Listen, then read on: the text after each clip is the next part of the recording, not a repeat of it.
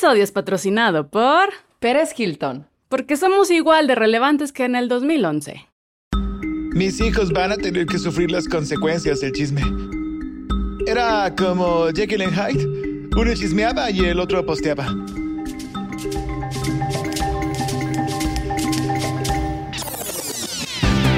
Gracias por participar con Ale Dunet y Soch. Bienvenidos. Ah, gracias por participar. El mejor podcast del mundo. No sé si sabían, pero este es el podcast favorito de la reina Isabel. Sí, las malas lenguas dicen que gracias por participar es su fuente de longevidad y su poder. Entonces, si usted quiere ser un viejo racista, escuche, gracias por participar. Así es, así es. Y como cada semana me acompaña mi giganta favorita, que ella es experta en taekwondo y en las artes obscuras, y ella puede invocar al diablo con solo pestañear. Ale Dunet. Hola, ¿cómo están? Muy buenos días. Días para todos, para mí también, para todos aquí presentes. Y con ustedes también tenemos, como todos los días, a mi queridísima y adorada Soch eh, la cual es catadora oficial de plantas. Eh, Mm, lame plantas en toda la Condesa y especialmente en Chapultepec. Y más las plantas de los pies. ¡Ñam! ¡Qué asco! Pero Ale, no estamos solas. No, no, no. estamos no, no, no. Y es un honor, es un honor presentar al invitado de este episodio. Es una persona que yo admiro muchísimo. Es un comediante, es guionista, es ciudadano del mundo. Es el mejor tesoro de Venezuela después de las arepas y Alicia Machado. Y su tamaño, su estatura es directamente proporcional a su talento. Mucho. Con nosotras está Nanutria. Aplausos, Hola, fanfarrias. ¡Bienvenida, Fanfarrias. Nutria! ¡Qué emoción! Estamos muy emocionadas de tenerte por aquí. ¿Cómo están? Muy Muy bien, muy emocionadas. Un- una pregunta. ¿Cuánto miden? Yo, 1.53. Me encanta guan, que me guan. hagan esa pregunta cuando estoy con Soch.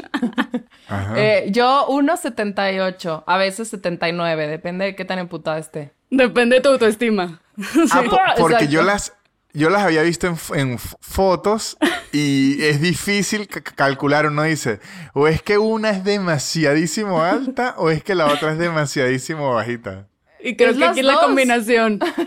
es que es las dos. Es las dos. Por ejemplo, tú mides que 1.90 y tantos, ¿no? Tú eres un 1.90. gigante. Tú sí eres un no. gigante. Una foto, o sea, tú y Soch, eso sería hermoso. Tenemos, tenemos de cuando Sí, damos shows, le llego así de que ombligo. Hola, Pero- hola papá.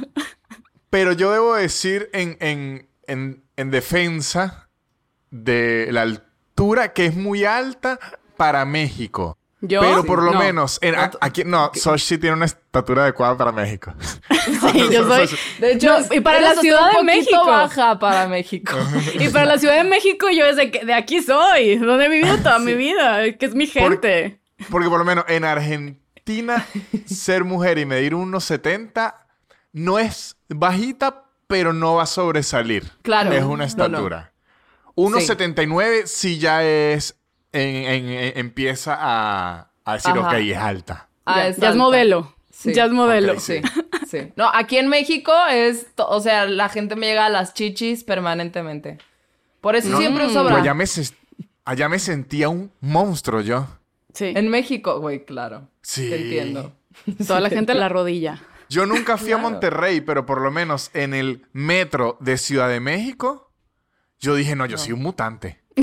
En un alien. Sí, pero, pero eso es un, o sea, eso también es un regalo, porque la neta, qué hueva hacer Soch en el metro de la Ciudad de México. O sea, estás al nivel de todo, o, o sea, oliendo Ay, no. los alientos de todo. Nosotros mínimo como que tenemos un poquito más de oxígeno. Sí. Todas Sí. las cabezas nos llegan abajo. Sí. Sí, yo sí estoy a nivel, a nivel boca. Y no, no está nada agradable.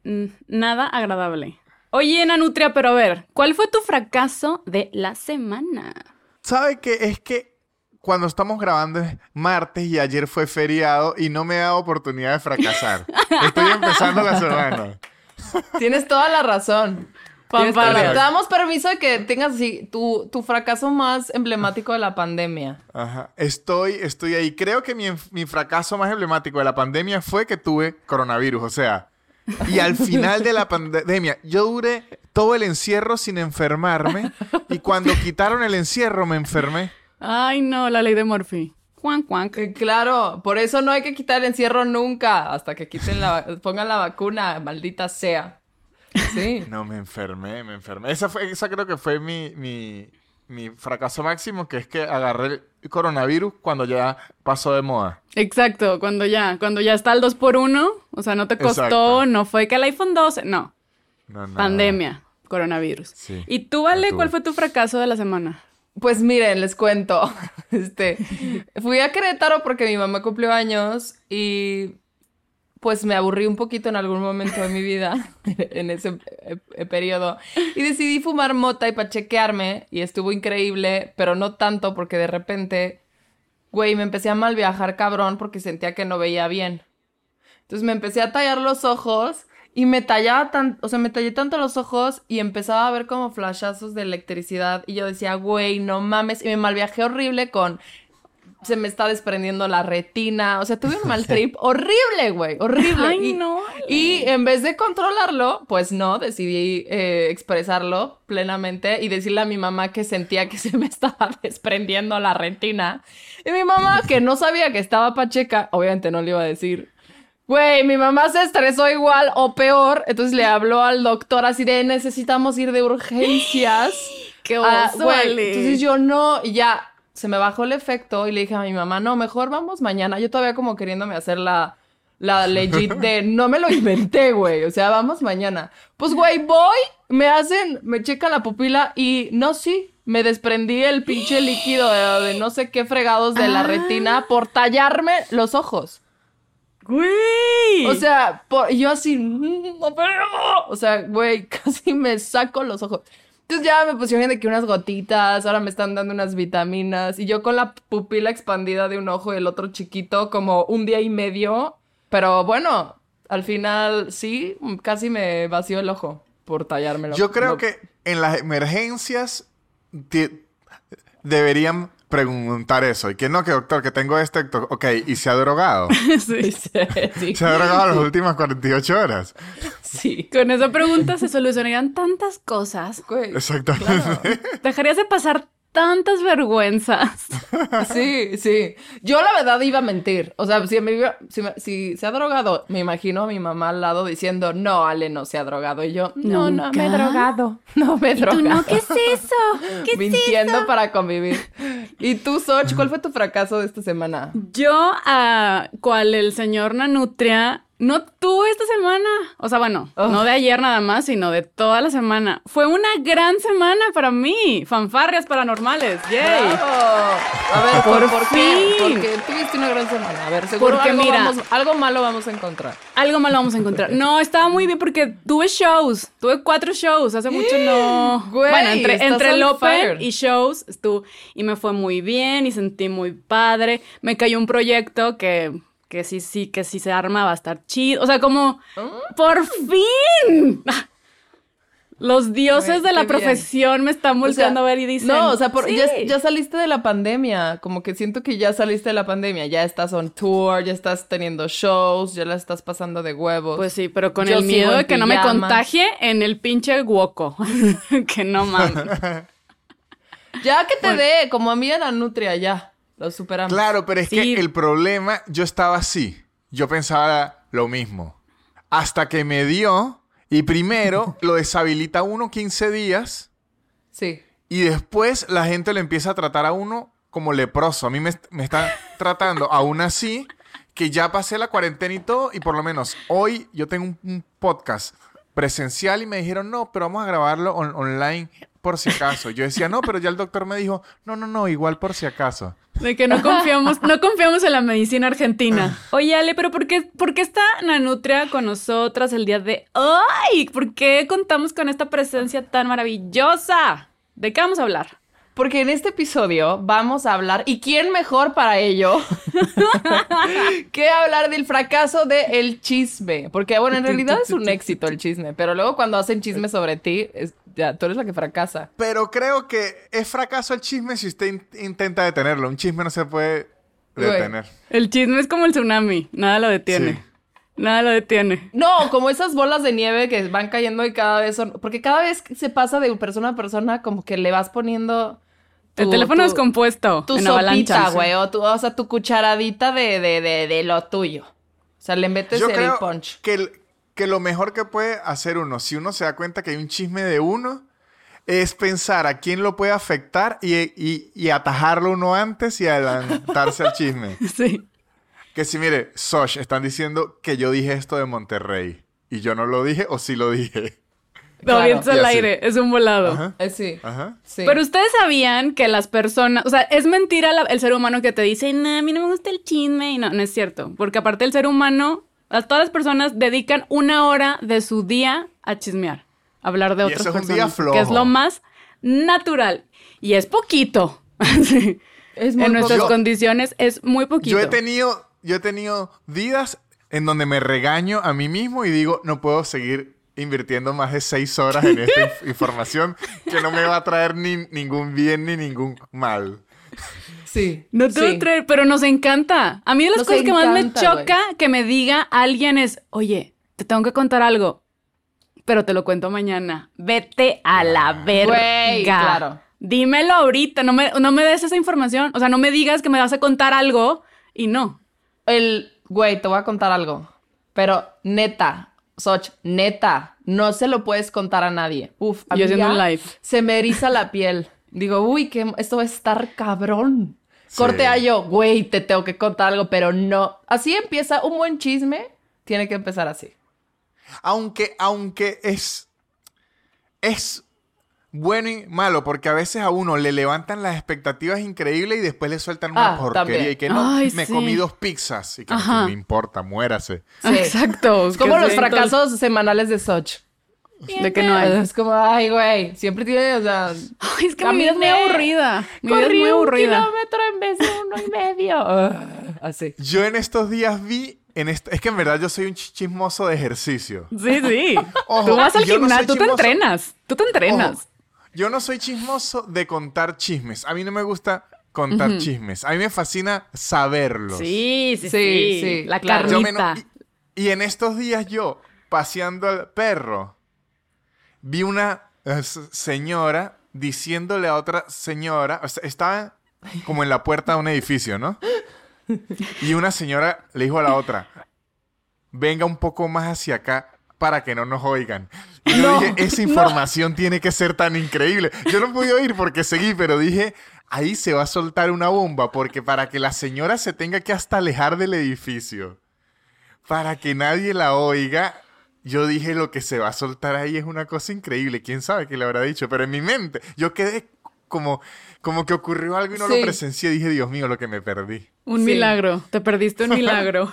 Sí, es que sí, es maravilloso. Escuchar, y luego escuchar conversaciones ajenas así en la fila de las tortillas. Es y luego lo hay cosas tan maravillosas. Sí, sí, sí. La otra vez fui a sacar una, una copia de las llaves de mi edificio y los señores de atrás estaban filosofando de, no, es que tienes que ir a terapia porque uno tiene, es- son las enfermedades del alma y tienes que tratar, y, lo- y el alcohol es muy bueno para cuando estás triste. Y yo así, wow, qué padre, así, alcohólicos, muy maravilloso, muy maravilloso. Güey, yo lo que pienso es, tipo, los taxistas o los conductores de Uber, Cabify. Esos güeyes son como los senseis de los chismes. O sea, Los lo que deben de cargar. O los peluqueros, claro. Claro, es que yo en estos días me puse a pensar, las, creo que las profesiones en donde usted está solo la mayor cantidad de tiempo y después lo acompaña una persona, o sea, imagínense si alguien de Uber o de un taxi tiene tres horas sin recoger a nadie, el pobre tiene tres horas solo en ese eh, carro y se monta otra persona o dos personas a hablar entre ellas, él Claro, Su trabajo güey. es oír. Escucha- Y para, para la, la gente, los pasajeros, el conductor se vuelve invisible. O sea, yo me he cachado a mí contando las cosas o teniendo las peleas más de la verga en un taxi. Y el O taxista sea, así de. está Y mira, gozando". pendejo, te voy a decir. Así, que dices, güey, como si estuviera sola, güey. Me valió madre. A mí me ha ocurrido que me he subido a, a taxis que el pasajero anterior le dejó un chisme tan grande que él me lo tiene que contar a mí. O sea, él, él se lo tiene que contar inmediatamente al siguiente pasajero porque él está solo con la información. Güey, que la necesita joya. compartir, lo necesita Qué compartir, si no, no, no se puede joya. quedar. Y me Eso dicen, no, acabo de dejar a dos muchachas que se acababan de enterar que iban a salir con la misma persona. claro, y él tenía que decirle eso a alguien. No, obvio. tienes que Es que eso también es lo, lo interesante del chisme. O sea, sí, el, el compartir el chisme es muy importante porque a veces dices, güey, no puedo sola con esto. Necesito, necesito contártelo para ver también qué piensas. Es como de, vamos a filosofar sobre este chisme. O vamos a comentar sobre este chisme. O simplemente exteriori- eh, exteriorizarlo como para uno no quedarse. así. Por eso es que es muy bu- bueno y me funciona mucho a mí lo de Instagram, esto de colocar la, la ventanita de pregunta y que me suelten algo. Porque Claro. es que yo ya, yo ya aprendí que mucha gente a veces lo que quiere es contarle algo al viento. Ajá. O sea, Sí. necesita es sacar esa información de ellos. Sí, expulsarlo, exorcizarte. Y cuando usted le da el anonimato, ya es como que le está dando la mejor arma de la tierra. Ya, Sí. te libras, te libras. Qué maravilla. Yo me he cachado muchas veces, por ejemplo, en Facebook, que muere una persona que no conozco y lo taguean y me meto a ver su vida. Porque como yo que me da muchísima curiosidad. De, Yo- no ¿qué mames. Esto. Cuando, cuando, se, cuando se suicidó el, el güey de No Me Secuestres, que eh, él era un tuitero y subía memes y así. Güey, yo como Ajá. si se me hubiera suicidado alguien cercano. O sea, yo de necesito saber cómo fue y por qué lo hizo. Y me metía obsesionada a ver sus redes sociales como buscando respuestas, güey. Y Me- no me conoces. volqué. Y no lo conozco, en mi vida lo vi. Y luego descubrí a la novia, a la exnovia, me metí a ver las fotos, casi la agrego, me hago su amiga, o sea. No, sí, estoy llevando la necesidad del chisme, de la información más allá. necesitaba trabajar en ese momento. Pero yo siempre me cacho haciendo eso. Yo tengo algo que no sé si lo tenga las personas, pero por eso es que digo que el chisme para mí es un ejercicio que yo siento que necesito averiguar lo más que pueda sin preguntar. Si pregunto, perdí. Sí. Sí. Y sí. O sea, si, pre- si pregunté, o sea, porque así sea una persona muy cercana, yo necesito recopilar la mayor cantidad de información que pueda antes de preguntarle. Porque es que si le pregunto, siento como que, ay, ya no tiene eh, emoción. Sí, perdiste un reto. Yo la verdad es que una de las cosas que también disfruto mucho del chisme es la cara de sorpresa de la otra persona. Cuando el chisme es muy bueno, suculento, Sí, cabrón, claro. es la sorpresa de, de la otra persona del ¡Ah! no, y ahora como ahora tú cargas con esto también. Y se te desfigura el rostro y el alma y es... Es Y muy... ahí juega, ahí juega la expectativa de cuando usted cree que algo es muy jugoso y la otra persona no reacciona, uno se entristece. Sí, te deprimes. Es como que fracasaste contando una historia, porque también es, es que el chisme es una, es de alguna manera es contar historias. Entonces, mientras Sí. mejor lo cuentas y mantienes el suspenso y vas llevando a la persona a la historia, güey, la traes así. ¡ah! Ah, porque si es horrible cuando te nada más te la cuentan. De, te hace Claro. pum. No, métele carnita, métele emoción. Dices, no, pero a ver, yo cuando no me meten carnita, yo pregunto así de, pero, ¿y estaba desayunando o qué, qué traía puesto? O sea, como de, por Sí. favor, dame una imagen Que, concreta. que Sí. i- igual hay un tipo de persona que usted ya conoce que hace lo contrario, que le mete mucha carnita. Entonces usted ya sabe que si un, un cuento viene esa persona, usted dice, ok, hay, hay- hay que, hay que bajarle unos decibeles. Sí, es cuando, es que sí, es, es paja, ya no es carnita, ya se vuelve paja. Ajá. Necesita Sí, sí, sí. que sea carnita y carne jugosa, que disfrutes. Luego también es lo típico que siempre tienes, y si no lo tienes es que eres tú, el amigo chismoso, que dices, güey, ¿quieres que, tipo mi papá es súper chismoso? Entonces, mi hermano y yo decimos, güey, si quieres que alguien se entere de algo, cuéntaselo a mi papá. O sea, yo le cuento algo a mi papá y ya sé que mi hermano, mis tíos, Ya, sus todo. amigos saben. Publicado en. Facebook. En, Sí. en- Sí, sí. de que, ¿Qué está pasando hoy con el señor Ale? No, y aparte siempre, siempre como el mismo, con el, el mismo esquema de, well, este, mm, ¿has hablado con tu hermano? No, por... Bueno, no le digas que te conté, pero... Y ya, me cuenta. Y yo, güey, y así le cuenta su, al tío y luego le hablo con el tío y te contó tu papá lo de tu hermano. Así, güey, no mames, cabrón. Así. Pero tengo una amiga que es igual. Es, esta, no voy a decir su nombre porque, pues, como escuché el podcast, ella no sabe que es tan chismosa, pero... Soch, eres tú. No, no es cierto. Era yo, era yo. No, yo soy como una nutria. A mí me encanta saberlo todo, pero Sí. yo sí, Sí. o sea, guardo. Pero dime todo, dime todo. Necesito. O sea, ya es una curiosidad que va más allá. Yo creo que es que porque somos personas creativas. Ah, ¿de qué? Mm, por eso. No, somos chismosos.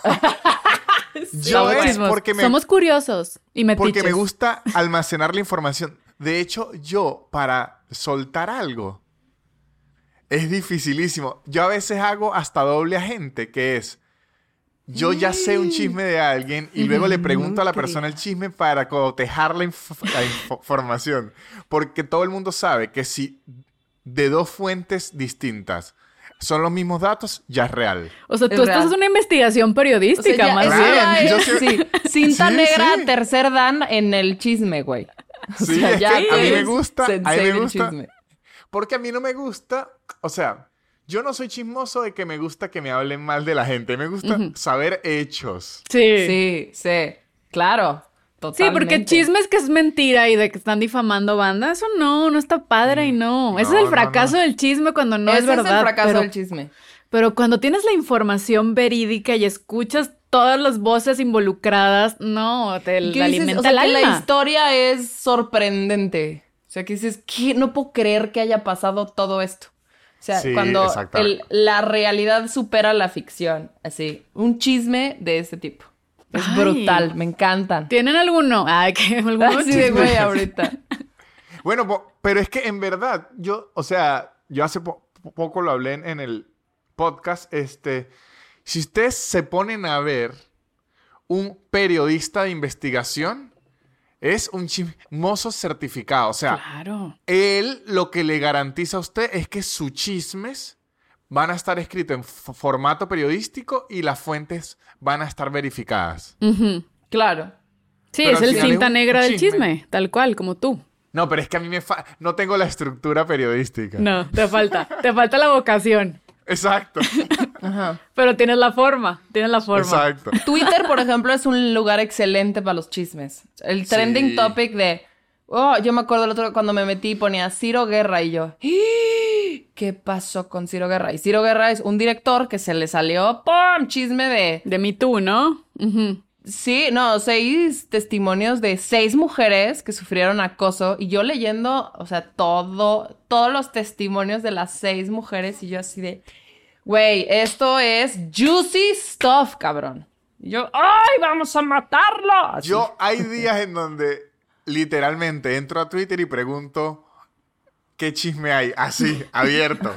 Y la gente me empieza a lanzar data y me pongo a investigar, pero ya lo suelto. Muchachos, tengo cuatro horas. ¿Qué hay por ahí? ¿Qué hay? Aliméntenme, aliméntenme. Free Britney, de Liberen a Britney, de su Ah, sí, papá. me lo sé eso todo. es un chisme. Me lo sé todo. Buenísimo. Y lo estudiamos de cual Sí, de claro. examen final de la carrera. Me metí de lleno al de Johnny Depp y Amber. Ah, sí, también no, ese yo no me lo escándala. sé. ¿Ese cuál es? Escándala.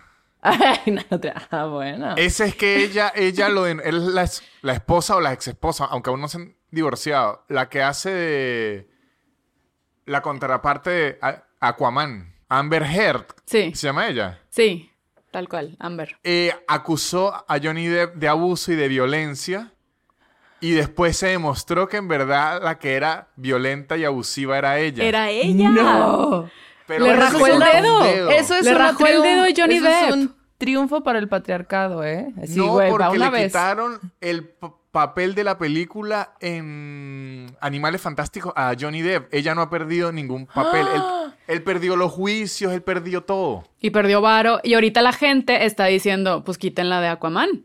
Que sea Exacto. justo. Porque violencia es violencia, la chingada. Y se puso bien loco el pedo. Wow. Yo estoy con De Johnny. hecho, Ay, que Team entre Johnny. ese chisme, entre ese chisme hay que ella, mientras estaba casada, imagínense el nivel en que llegué yo de, de mi periodismo investigativo, hizo un trío con Elon Musk. No. No. Sí. O sea, Elon, Amber y Johnny. No, Elon, o- Amber y otra, y otra mujer. Otra mujer. Me Ajá. encanta. Me encanta. Yo no me Elon sabía ese chisme del trío. Que ojo, que yo puedo entender, a lo mejor Johnny no tenía problemas, pero él llega y dice, bueno, pero si me va a lanzar todo a mí, no se haga ahora la inocente, vamos a sacarnos Exacto. todo. Que tienes colita, que te pisen. Mm, mm, mm. ¿A ustedes alguna vez les han inventado un chisme cabrón? Cabrón no, pero ridículo sí. Sí. Está muy tonto. Pero en mi casa de Monterrey, enfrente de la casa hay una escuela. Entonces, en el techo, bueno, es como terraza, porque no, no te caes. Yo me subí a patinar ahí, dando vueltas en el techo. Y los niños de la escuela empezaron a decir que, que yo era una bruja, porque pues, estaba volando Ah, pero alrededor. buen chisme. De buen chiste. Entonces empezaron y fueron a la casa a averiguar de que ahí vive la bruja, que está en el techo. Y era yo Ey, Qué patinando. gran chisme. ¿Y te estresaste cuando te dijeron ese chisme? ¿O No, me dio mucha risa. Es maravilloso. Claro que sí puedo ser la bruja de la colonia. Está de ¿Ustedes huevo. qué? ¿Les han pasado cosas? ¿Les han inventado chismes feos? Que yo me, o sea, que yo me hayan enterado, no, pero seguro. Yo Sí. sí.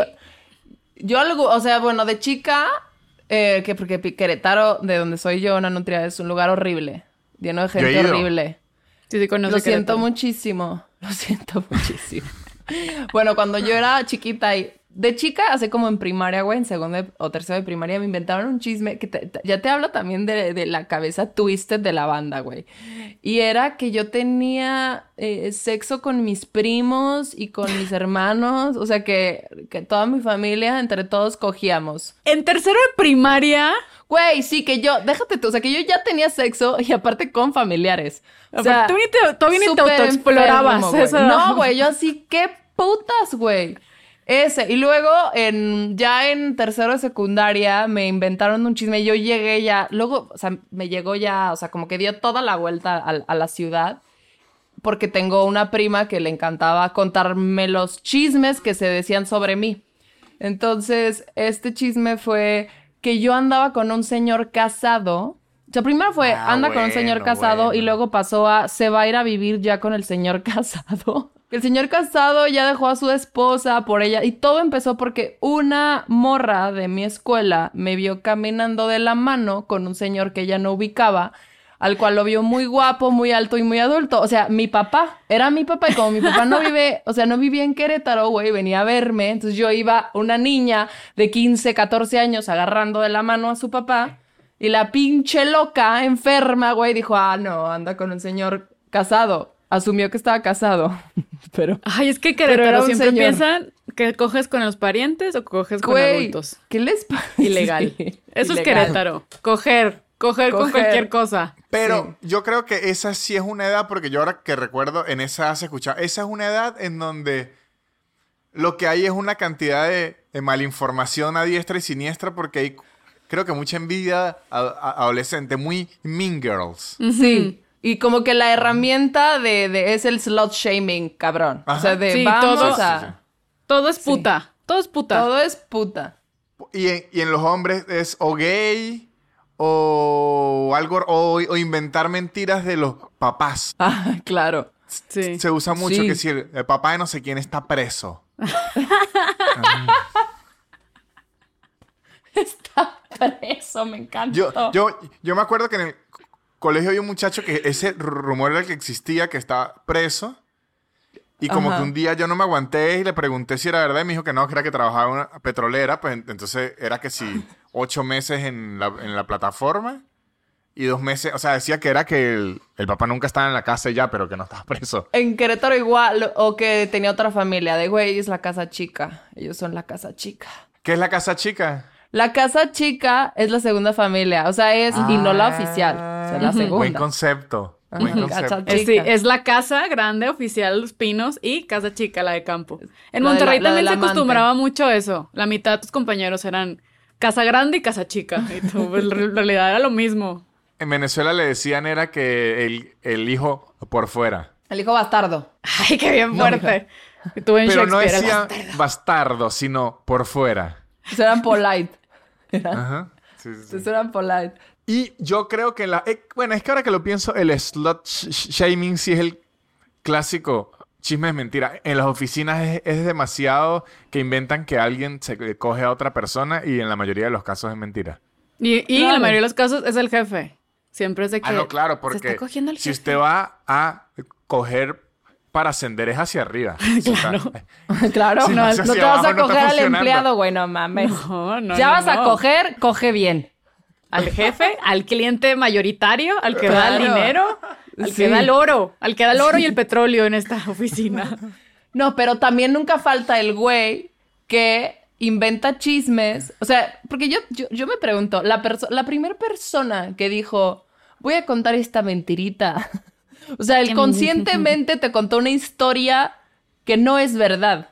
Una ficción. Te hizo una ficción sobre algo. Y alguien real. Entonces, eso también se me hace muy interesante. Porque una cosa es repetir, o sea, re- replicar lo que ya te contaron. Y otra cosa es ya tú ser el creador. Claro, ser el creador. Sacar el la pluma de esa y- historia, güey. O- o- ojo, pero a veces es puro teléfono de- de- descompuesto, Porque yo recuerdo un día en una oficina de, de guionista en la que trabajé, hay una expresión, no sé si en México se use, que es como, por lo menos, me preguntan ¿y dónde está Víctor?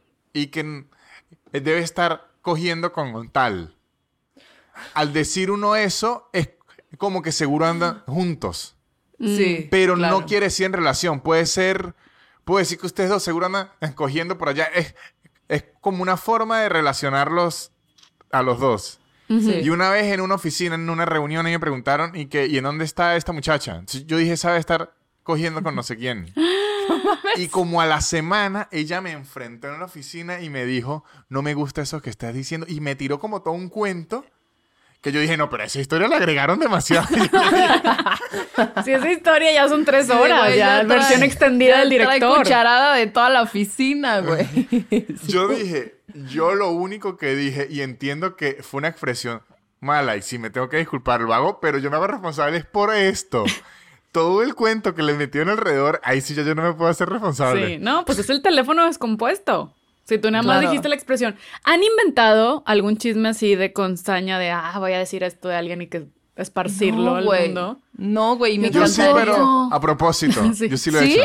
¿Sí? Sí, yo tengo este, un amigo, a lo mejor ustedes lo, lo conozcan, creo que es más probable Sosh, se llama Chucho, un, un comediante pequeño de lentes, No, no lo conozco. venezolano. Sí, sí, sí, sé quién es. Bueno, él es- era como mi dupla de humor durante muchos años y él es muy introvertido, mucho, mucho, mucho, mucho, mucho, mucho, mucho, mucho.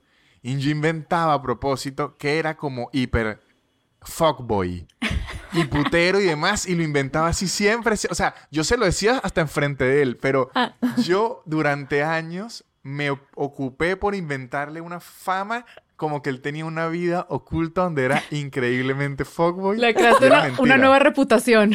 Ajá, pero Güey. era mentira todo. ¡Qué maravilla! Y le ¿Y funcionó. él cómo lo tomaba? Que decía, bueno, está Al bien. inicio era como, bueno, en un, un momento dijo como que esto se está saliendo de control y después ya le daba risa. ¿Y el güey eh, hetero o gay? No hetero, hetero, pero es muy introvertido. O sea, es, ni siquiera sé si es hetero, yo puedo jugar hasta la ficha de nada. Asexual. o sea, sexual. Porque igual y chance eso Un- le hizo paro y, y, y ya Elon triunfó, güey, y cogió más. No, no, porque hubo, había momentos en donde, o sea, no es el- la introversión de, de él, no era hacia ningún género en específico, era que él no existía en un lugar que no fuese los lugares de trabajo, el resto era en la casa en- encerrado.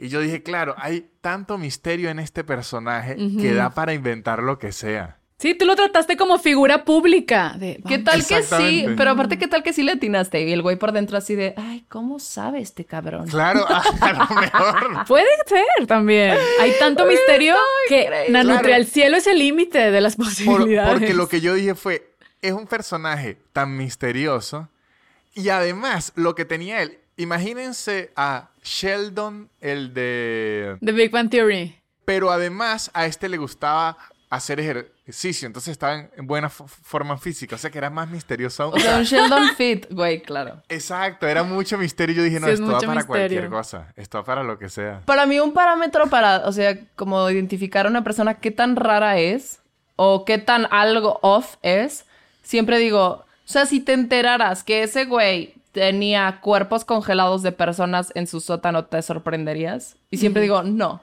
Siempre- Sí, para mí es, ¿este güey qué tan raro es? ¿Me sorprendería? No, no me sorprendería.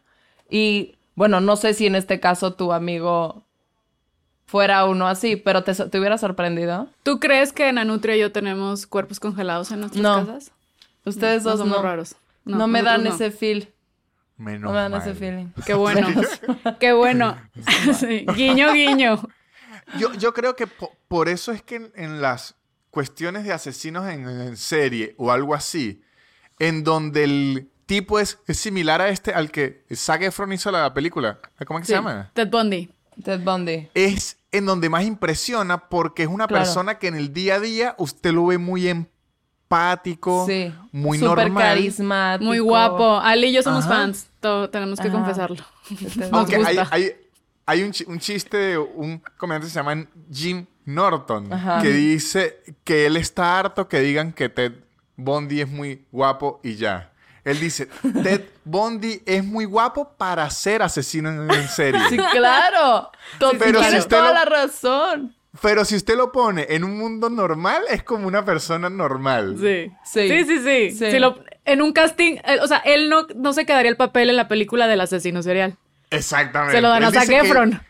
Él lo que es es muy guapo para ser un asesino en. Y ese es el pedo. O sea, a mí ya se me confunde Ted Bundy con Zac Efron. Entonces yo cuando pienso en Ted Bundy ya pienso en Zac Efron. Digo, qué guapo era Ted Bundy, ¿no? O sea, ya todo mal, güey. Y no importa nada en este podcast. No sé por qué siempre acabamos hablando de Ted Bundy. Siempre. Este show es patrocinado por Ted Bundy. Ted Bundy Todos los caminos llevan a Ted Bundy en este Todos los podcast. caminos. Mm, mm, mm. Les gusta ese asesino serial porque sí, es Y- guapo para ser asesino. Les voy a, a decir algo. No, yo no hablo mucho de él. De hecho, creo que es la primera vez que hablo de él. Hay algo en las energías del podcast que lo lleva a hablar. No sé si de nos jala, nos arrastra, nos arrastra. Sí, tenemos un poll así Ted Bundy, muy raro. Pero sí, el chisme es delicioso, güey. Es... Mira, por ejemplo, mi güey y yo somos... Nuestra pasión es echar chisme. O sea, siempre es... Claro. Te tengo que contar. Y es como... ¿Qué? Ah, que por cierto, mi güey dice que le robaste su chiste. El de...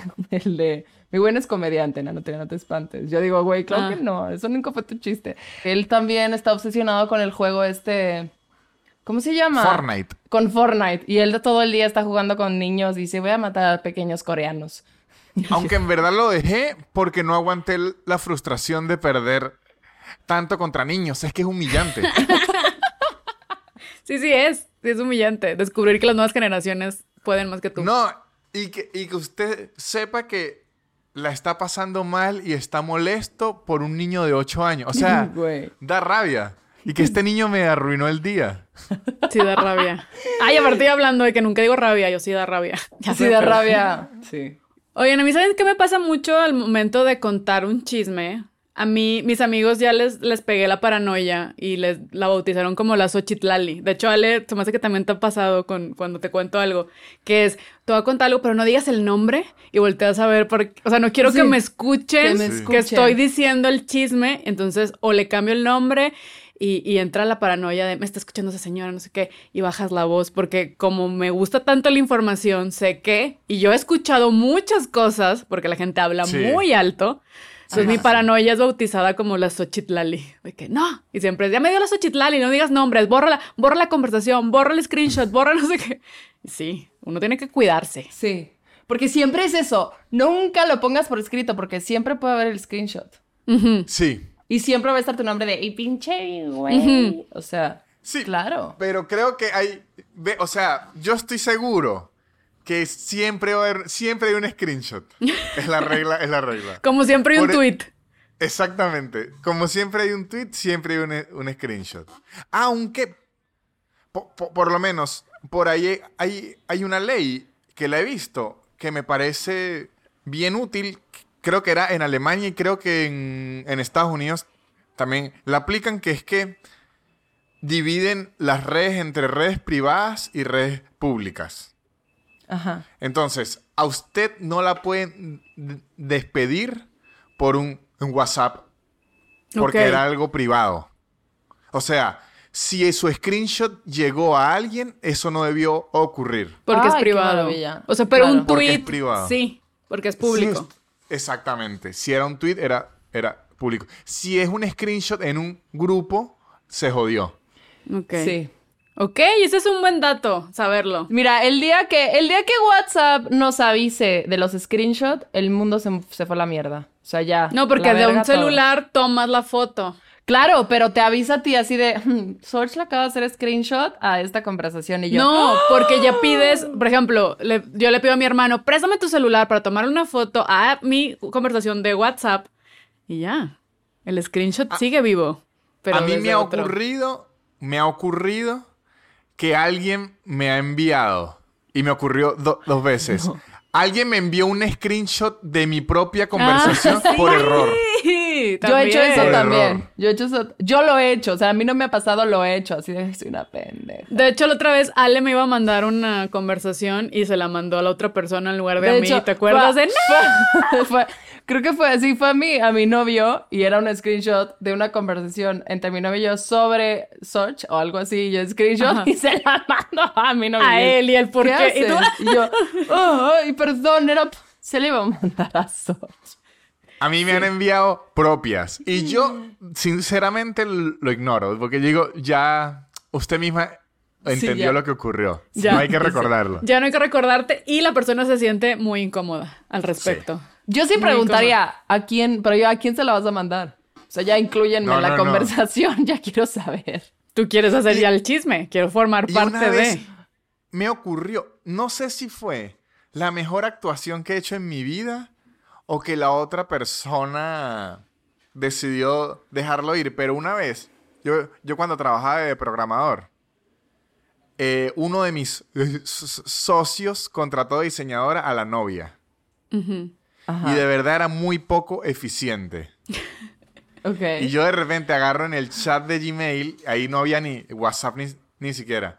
En el chat de Gmail y le voy a escribir a un amigo como lo frustrado que estaba y cuando veo se lo escribí a ella. ¡No!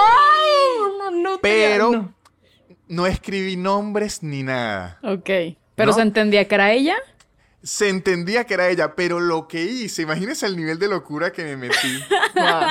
Empecé a hablarle como si si fuera intencionalmente a ella y esto Claro. me había pasado con otra diseñadora que era otro proyecto. O sea, tú improvisando, Sí, solucionando. Al inicio ya no me creía, pero yo seguía haciéndome el loco y muchachas, inventé una historia como de cuatro horas y media. que yo Así creo es que como ya, empiezan los chismes, güey. que yo creo que ya por desgaste, ella dijo, ay sí ya. Sí. Digo, ya esto me está, me está mareando tanto, me está intoxicando. Es que esta palabra. consuelo. qué, güey, qué maestro. Eso Tú está sí tienes, sí, exacto. Tú sí eres un verdadero artista, artista Pero del yo chisme. Respondiste muy bien. Es que yo dije fue, es que yo dije, esto me va a complicar mi relación con la diseñadora, con mi socio. Con tu amigo, dije, esto, esto va a ser todo un problema. O sea, ¿qué fue lo que pusiste? Es una pendeja. O sea, o que no, no. Imagínense que puse. Esta diseñadora en verdad me pide unas cosas que no tiene sentido, es una inútil. Así. Y ella Y te de acababa de pedir algo ya. Sí. Sí, y estaba, es que yo la vi, es- mire esto, yo estaba aquí en la computadora y ella estaba en la computadora allá. Cuando yo veo, yo ni volteé a verla, sino me hice como decir una proyección astral y vi toda la habitación. Y dije, y dije, no, aquí la única salida es hacia adelante, no hay hacia atrás. Claro, total. Sí. Es como tratar tus demonios. Métete, métete al bosque ahí. Y empecé a escribir, no, es una diseñadora con la que estoy trabajando que de verdad necesitaba descargarme con... Y empecé y dele, y dele, y dele, Guau. y dele, y dele, y dele, y dele, y dele, y dele. Y ella te decía, no, ya no mames, claro que no, te cagas. No la dejaba ni escribir, o sea, es que dije, la voy, voy a llenar la información hasta que se... eh, se, Se y sí, apague la compu, se vaya a su casa a dormir. Qué, qué bonito, si eres un artista. Eres un Es artista, un de- artista de- del chisme. del chisme. ¿Cuál es la conclusión de el tema? ¿Chismes para siempre? ¿El chisme es necesario? El chisme es, es para. Yo creo que son como. da- mm, son necesarios porque, aparte, es lo que. la los referentes históricos que las próximas generaciones van a tener sobre nosotros también. Pues los jeroglíficos, eso- esa es la Sí, TV sí, de la época. Ahí te Exacto. contaban los, las, la situación, las peripecias amorosas del faraón. Entonces ahí está el chisme. Y, y hoy en día es, oh, mira, el arte, la comunicación. El Homo sapiens salió adelante gracias al chisme. Por eso el Neandertal murió porque nada más era fuerte, no era chismoso. Yo creo que para dar una conclusión y quedar como buenas personas, porque eso es lo que está de moda ahora, fingir ser buena persona, entonces Fingir. creo que hay que decir que es imposible luchar contra el chisme porque a todos nos llama, pero hay que ver si uno tiene uno que le, le puede joder demasiado a alguien, por lo menos verificar las fuentes. Ok. Sí, me encanta, totalmente. ¿Por qué fracasa el chisme? Es, es eso lo que dijo Ana Nutria, como al quererlo detener, al quererlo parar, es Claro. ni madres, güey. Si no, tienes que ir contra con la corriente, más bien. Déjate llevar, déjate llevar, déjate fluir Hubo- con el chisme y verifica tus fuentes. Hubo una, una cantante o actriz, no recuerdo, en estos días con lo de Fappening, ¿sabes eso de Fappening? Que es que le agarran los nudes y se lo ponen que sin forchan y eso. Ay, Ajá. no sabía. Ay, ok, Bueno. señora. Ay, ¿qué es eso? ¿Qué es una nude? Eso ocurrió mucho. Fappening es como hasta un, un movimiento que ocurre dem- demasiado. Y hubo una hace poco que se enteró, los publicó ella misma, de una vez, de una vez. Dijo, mire, para que no estén husmeando qué hay por ahí y tal, mire. Esto es, punto. Eso es adelantarte. Eso es adelantarte. Se acabó el chismorreteo. Sí, y les quitas las armas a los otros. Es, mira, ya. Ajá. Desarmando banda, esto es lo que está pasando y todo bien. De, de hecho, a- hace po- poco en Venezuela ocurrió algo igual, que era un actor venezolano que, por cierto, interpretó a Bolívar en, en la, en un- una serie en Netflix nueva. Salió un video sexual con una actriz ecuatoriana. Y antes, antes que se iniciara el chisme, dijo, yo estaba soltero, ella estaba soltera en esa época y que, y listo, se y vean acabó. Claro. nuestros cuerpos. Es que en el momento que tú Suculentos. te haces dueño del chisme, ya el chisme Ya. Sí, como que se evapora, se, se difumina. Se Sí. difumina. se acabó. Me encanta. Así. Eh, Eso, eso participantes aprendan, escuchen. El chisme, apropiénselo, disfrútenlo. Ajá. Maravilloso. Y ahora vamos a Sufraca.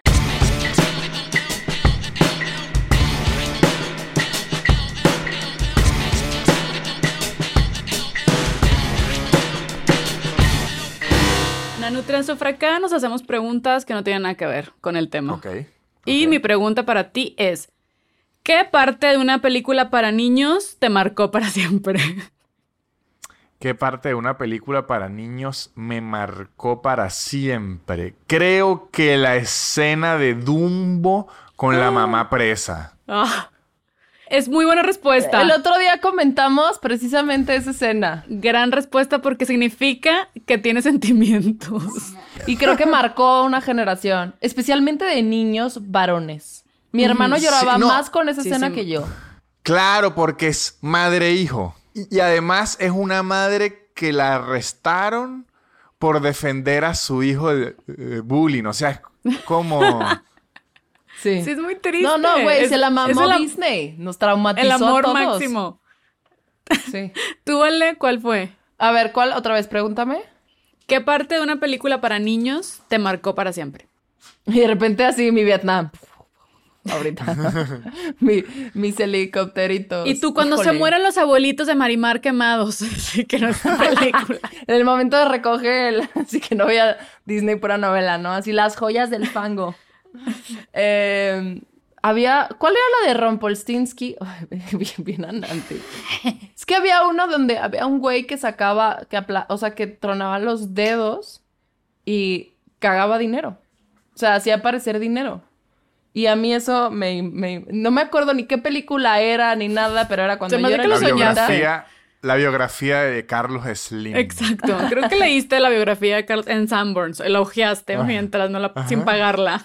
Bueno, pues eso me marcó principalmente. O sea, Porque bueno, todas las Sí. películas de Disney, pues, ah, también cuando la sirenita pierde su voz. A mí eso me, eso me traumó.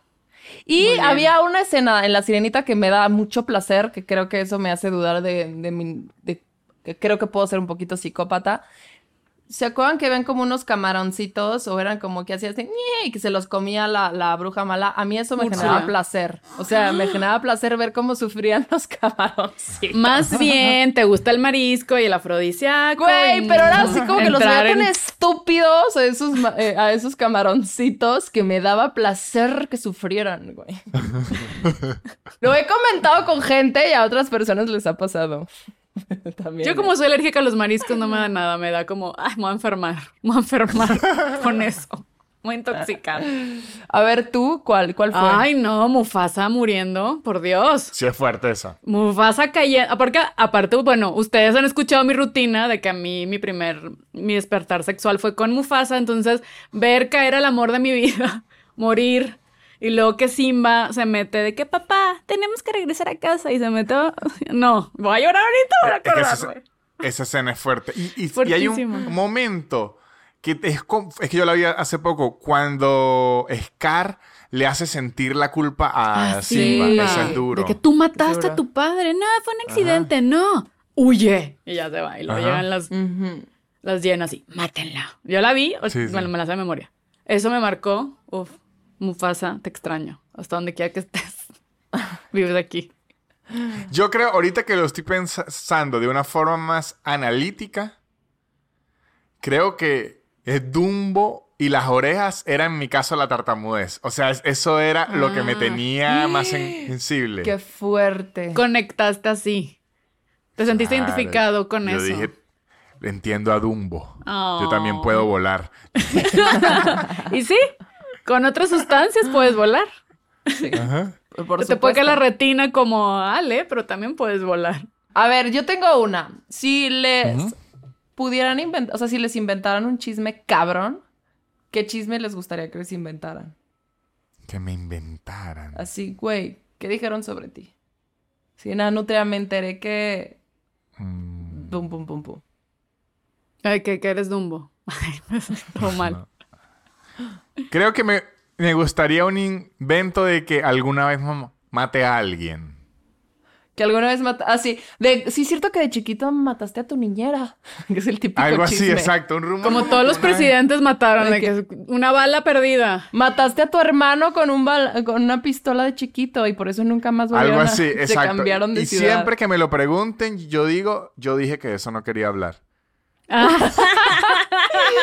Pues, épico, claro. Mejor reacción ante un chisme no puedes tener.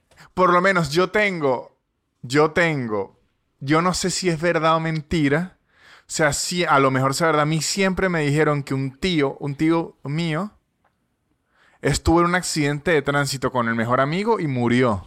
Y yo nunca supe si era verdad o no, pero es- yo, o sea, en mi mente siempre me imaginaba a mi tío con esa cicatriz. O sea, como con, con el dolor de su mejor amigo muerto. Y yo, al fin, yo Sí. hasta la fecha no sé si es verdad o mentira, pero yo escuché eso alguna vez en mi casa y esa información me quedó. Que no sé si es verdad o mentira. pero está bueno. Digo, siempre le puedes preguntar, ¿no? Sí. Claro, pero ahí pierdo. Porque imagínense en donde él me diga no. Si se te derrumba la ilusión, de que mejor, mejor te quedas. Es la magia también del chisme cuando se enfrentas a la persona y te dicen, no, eso nunca pasó. Ah. Claro, es horrendo. Entonces mejor te quedas con tu ficción. A mí me gustaría que me inventaran algo que tenga que ver con el diablo. O cosas así de. De sí, está en un, sí es satánica y hace cosas, todo lo que está consiguiendo es que come niños. O sea, como algo muy del diablo, me O sea, que hiciste encantaría. un pacto satánico. Ajá, por eso estás o consiguiendo tien- todo lo que Está tienes. buena. Ajá, y tiene un cuadro que envejece el cuadro y ella no. Así robándome historias.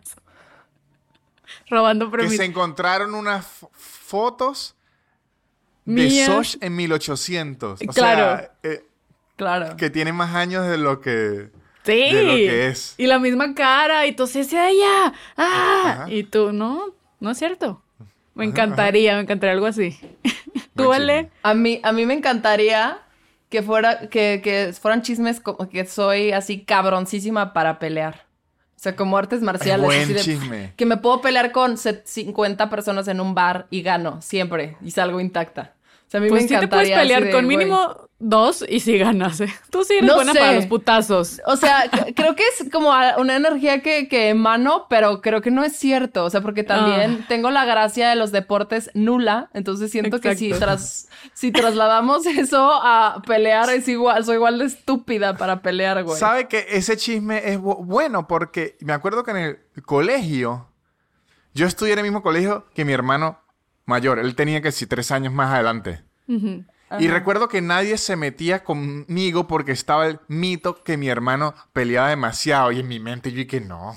Mi hermano, mi hermano es que sí un angelito, pero yo voy a dejar ese chisme ahí porque me funciona. Sí. Claro, Sacas ¿no? beneficio. De No, lo Sacas a tocar beneficio. porque su hermano es bien, claro. Sí, es un claro, excelente pero mi hermano en chisme. verdad era tranquilísimo. Es un gran chisme. Y ahora vamos a entrar a Succioname Subsuelo.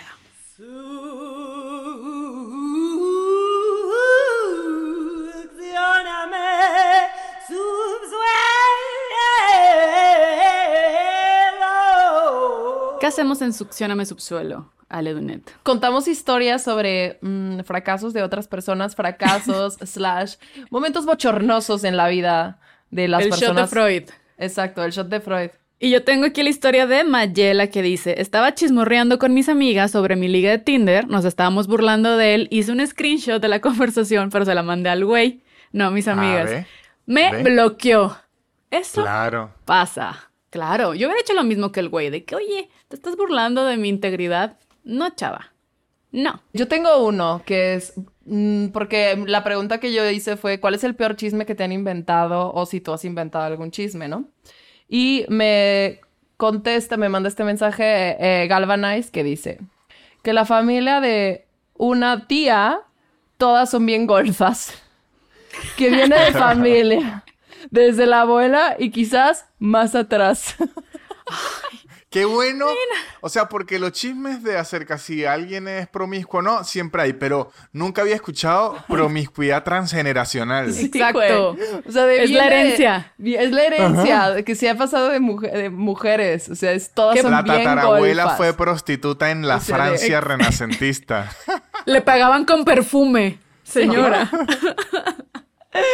Maravilloso, güey. Muy bien, son mujeres que disfrutaban su sexualidad. Claro. Bien, bien por toda esa familia y todas sus generaciones. Yo tengo la historia de Gaby. Dice, Ajá. cuando estaba en la prepa, me mudé de la Ciudad de México a Chilpancingo. Mi, ape- mi apellido Salinas y empezó a correr el chisme que era sobrina de Salinas Pliego. Ah, pero eso es bueno. me invitaban a fiestas y al antro y siempre esperaban que pagara la cuenta.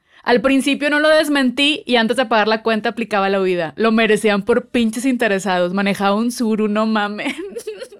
Guau. ¿Sabe qué es? Bueno, que cuando no pagaba la cuenta decían si es familia. sí Que es. hay- Esta es Claro, la mayor porque- prueba. Porque los ricos les mama no pagar las cuentas. Por Se eso van sin pagar las cuentas. Ajá. Pero muy A bien ver. por Gaby. Ándale. Yo tengo uno de Anonymous. Llegó el chisme de Anónimas. Llegó el chisme a mi papá de que salía con una chava. Era verdad, pero yo mantuve la coartada de que era por un chisme. Uñita. Muy bien. Ella, Bueno, Poker Face. ella, su so- ella solita se inventó el chisme. Ella fue- solita fue dijo: Voy a salir verídico". del closet as- con rumores inventados por Ah, mí. esa es una buena. Sí, Sí, es una buena es una manera. buena manera. Ah, ¿de qué? Al mismo tiempo.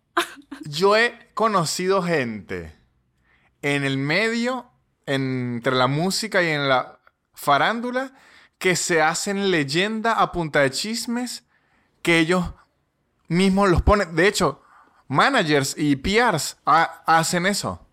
Claro. Para que o sea, hablen que por lo menos dicen, Sosh está sa- saliendo con mm, Gael García Bernal. Y lo empiezan a rodar.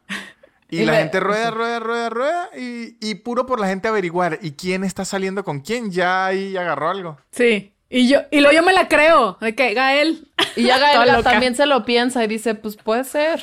A ver, le voy a hablar. Así. Y yo llorándole, ¿por qué me estás gusteando, Gael García Bernal? Me amabas. Me lo imaginé todo como en un E True Hollywood Story y un momento donde me entrevistan a mí y yo solo es un segundo mío diciendo, no es cierto. Y ya. no es cierto". Créditos finales. Sí. Tienes otro, Ale. Tengo otro. Eh, tengo otros dos chiquitos.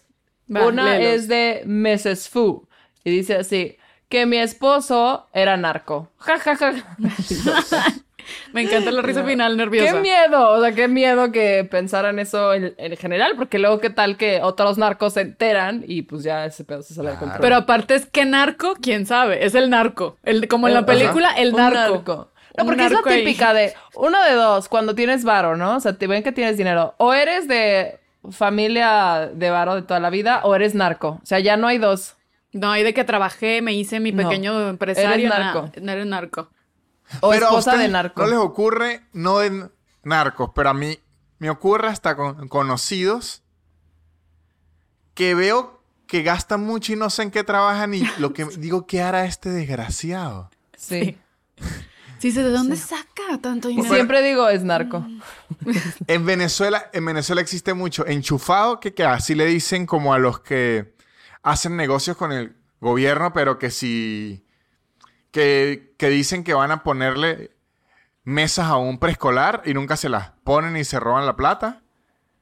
Y a las mujeres que viajan mucho así y no saben que trabajan, de una vez dicen que son prepagos. Ah, Prepagos. con razón. He escuchado mucho el término prepago acá. Y yo, mm, Bueno, pero, ah, porque hay- se rumora mucho que, o sea, si usted ve a una mujer en una foto y la ubicación dice Tulum, prepago.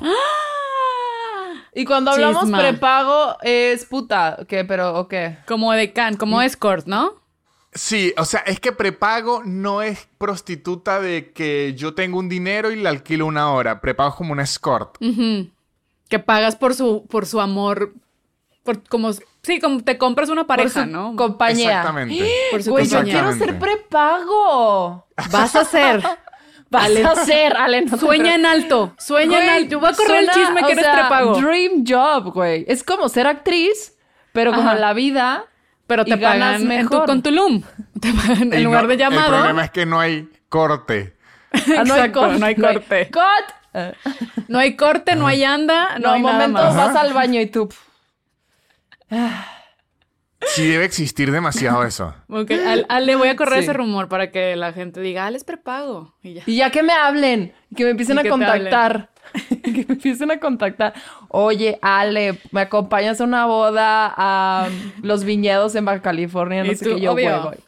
Y yo, mira, son tres mil la hora. ¿Quieres que sea novia bien? ¿Novia un poco perra? ¿O quieres que sea así como.? No, no, ahí, ahí ya no es es prepago. ¿No? ¿Y qué es? Porque no, eso también porque lo es que la prepago no tiene tarifa. Ah, no tengo. Ah. Ok. Y entonces. Es, Te, com- es te dan como- regalos, ¿no? es- es- o sea, es como por lo menos, si me va a invitar a, a- a salir, o es al restaurante más caro de Ciudad de México, o es a Tulum, Híjole, o es a, tengo- o sea, Tengo una amiga que- prepago y ella no lo sabe. Exacto. Ahí era yo. es, Ah, es como que el puro acceso a su compañía ya cuesta dinero. Yo conozco Tengo varias de Monterrey. prepago y no lo sabe. Yo te conozco varias que, unas que estudian conmigo en la carrera, que son prepago. Ya No. me estoy es dando eso. cuenta que son prepago. Yo quiero ser post, yo quiero ser post pago. O sea, a mí que me lleven lo mismo, hagan lo mismo y que me paguen. Y yo me puedo inventar un rol. O sea, yo puedo ser la novia perfecta, la sumisa o la novia loca.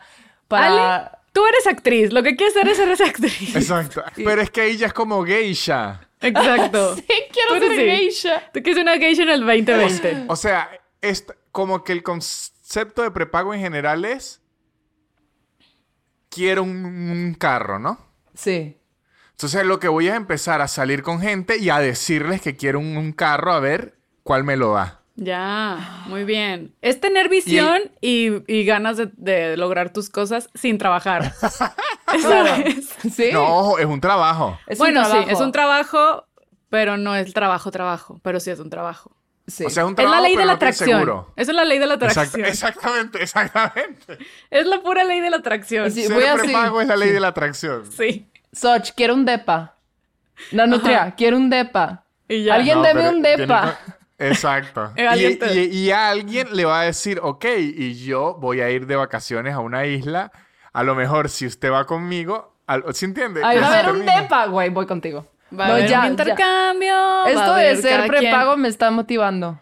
Es ganar, ganar. Es ganar, ganar. Bueno, bueno. ¡Qué Excelente. bonito! Y con ese ganar, ganar, despedimos y cerramos el episodio del día de hoy. Nanutria, muchas gracias por acompañarnos. Sí, Nanutria, tú increíble. siempre. Un Muchas placer platicar contigo y convivir contigo. Vuelve pronto, Nanutria, te vamos a extrañar. Gracias. Vuelve pronto. Muchas gracias. Voy a, a conseguirme eh, un hombre que me prepague para volver siempre. Sí, porque Sí. México te extraña. Ya, A ver, ya. A Gente, Tulum, pero eh, digo, muchachas, hay que grabar, pero en, en Tulum. Exacto. Y que nos, un señor nos lleve a los tres. Ay, Debe de haber un señor que nos pague a los güey, tres. Estaría increíble. Así Y un prepago Otra de familiar. las claves de ser, otra de las claves de ser prepago es que nunca se muestra el, el señor. Ah, sí, no. Sí, pero muestras la mano o un anillo del señor. Sí, siempre es como ta- una tantita uña. De que, ahí está. Sí, o sí. ponte y justo le la tapaste con el vaso. Hombre, Así, si ya sé cara. de unas cuantas de la carrera, que con mi chisme, mis amigos de la carrera voy a llegar ahorita a decirle, G22, esta morra es prepago. Oye, Nanutria, ¿cómo te pueden encontrar en tus redes sociales? Nanutria en todas las redes. ¿Y tu podcast sale que los qué día? ¿Los miércoles? Los cuándo? martes. Los Sale el martes. super- Es que tengo tres podcasts. Ay, tú. Güey, sí, ¿qué tú. es esta producción? El McDonald's de los podcasts Nanutria. Ajá. Hay uno que sale los martes, otro los miércoles y otro los jueves. A ver, ¿de qué para- trata cada uno? Bueno, el mío es como mi diario, es de actualidad. Ok. Que, el- que es el de los martes. El super increíble podcast de Nanutria soy yo hablando de lo que he visto y ya. El de los miércoles se llama Aislados, pero con internet. Y ese es más argentino porque ese tengo yo y otros tres argentinos y hablamos como de la actualidad en Argentina. Y tú de carne, así de fútbol.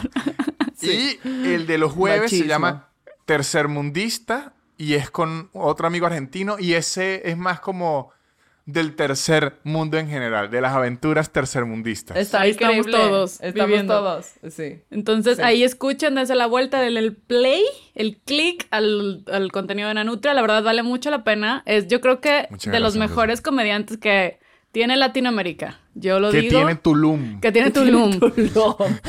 Yo he llorado Que de la risa. No sale de Tulum ahorita. Yo he llorado de la risa con la comedia de Nanutria, entonces échenle el ojo. Y nosotros nos pueden encontrar como arroba por participar en Twitter y en Instagram. Y gracias por participar en YouTube y en todos lados. Entonces no hay pierde. Denle like, suscríbanse, comenten. Y a nosotros nos encuentran como arroba dimesoch en todas las redes sociales, habidas y por haber, hasta High Five la pueden encontrar Todas. ahí. En ICQ. Sí. En este, Tulum. En Ahí Tulum. Tulum High. Y arroba Ale Dunet de dedo U N de niño E T. Eso, en todos lados. Claro que sí. Y gracias por estar aquí, gracias por acompañarnos y nos vemos la próxima semana con un fracaso más en... Gracias por participar con Ale Dunet y Soch. Gracias por participar. Adiós.